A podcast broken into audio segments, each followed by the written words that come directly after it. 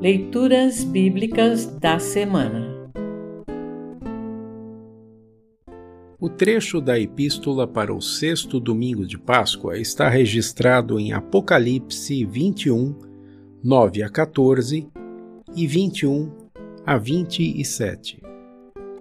Para compreender melhor este trecho, ouça esta breve introdução. Em hebraico, o nome Jerusalém é Yerushalayim, forma que indica um par de Jerusaléns.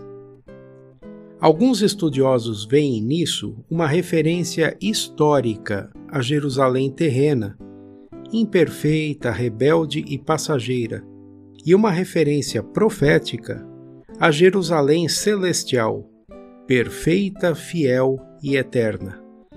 O trecho a seguir descreve figuradamente a Jerusalém celestial, lugar da morada de Deus, com aqueles cujos nomes estão escritos no livro da vida. Ouça agora Apocalipse 21, 9 a 14 e 21 a 27. Apocalipse 21, 9 a 14 e 21 a 27. Título: A Nova Jerusalém. Um dos sete anjos que tinham as sete taças cheias das últimas sete pragas veio e me disse: Venha, e eu lhe mostrarei a noiva, a esposa do cordeiro. Então o Espírito de Deus me dominou e o anjo me levou para uma montanha grande e muito alta. Ele me mostrou Jerusalém, a cidade santa que descia do céu e vinha de Deus, brilhando com a glória de Deus. A cidade brilhava como uma pedra preciosa, como uma pedra de jaspe, clara como cristal ela era cercada por uma muralha muito alta e grande, com doze portões guardados por doze anjos. Nos portões estavam escritos os nomes das doze tribos do povo de Israel. Havia três portões de cada lado: três ao norte, três ao sul, três a leste e três a oeste a muralha da cidade estava construída sobre doze rochas, nas quais estavam escritos os nomes dos doze apóstolos do Cordeiro. O anjo que falou comigo levava consigo uma vara de ouro para medir a cidade, os seus portões e a muralha. A cidade era quadrada, pois o seu comprimento era igual à sua largura. O anjo mediu a cidade com a vara de ouro e viu que media dois mil e duzentos quilômetros.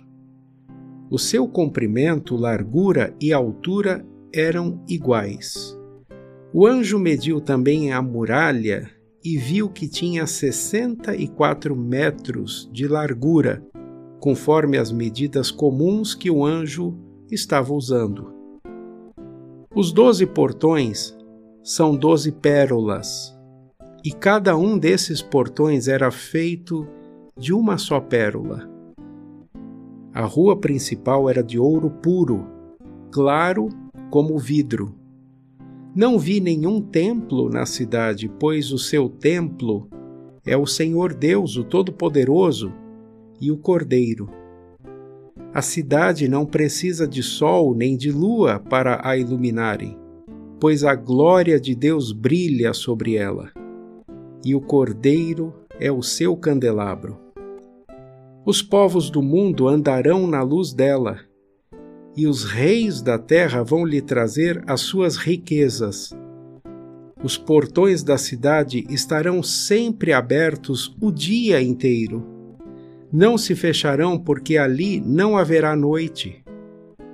As nações vão trazer os seus tesouros e as suas riquezas para a cidade. Porém, nela não entrará nada que seja impuro, nem ninguém que faça coisas vergonhosas ou que conte mentiras.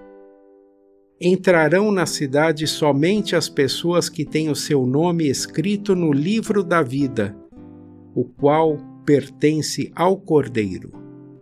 Assim termina o trecho da epístola para esta semana.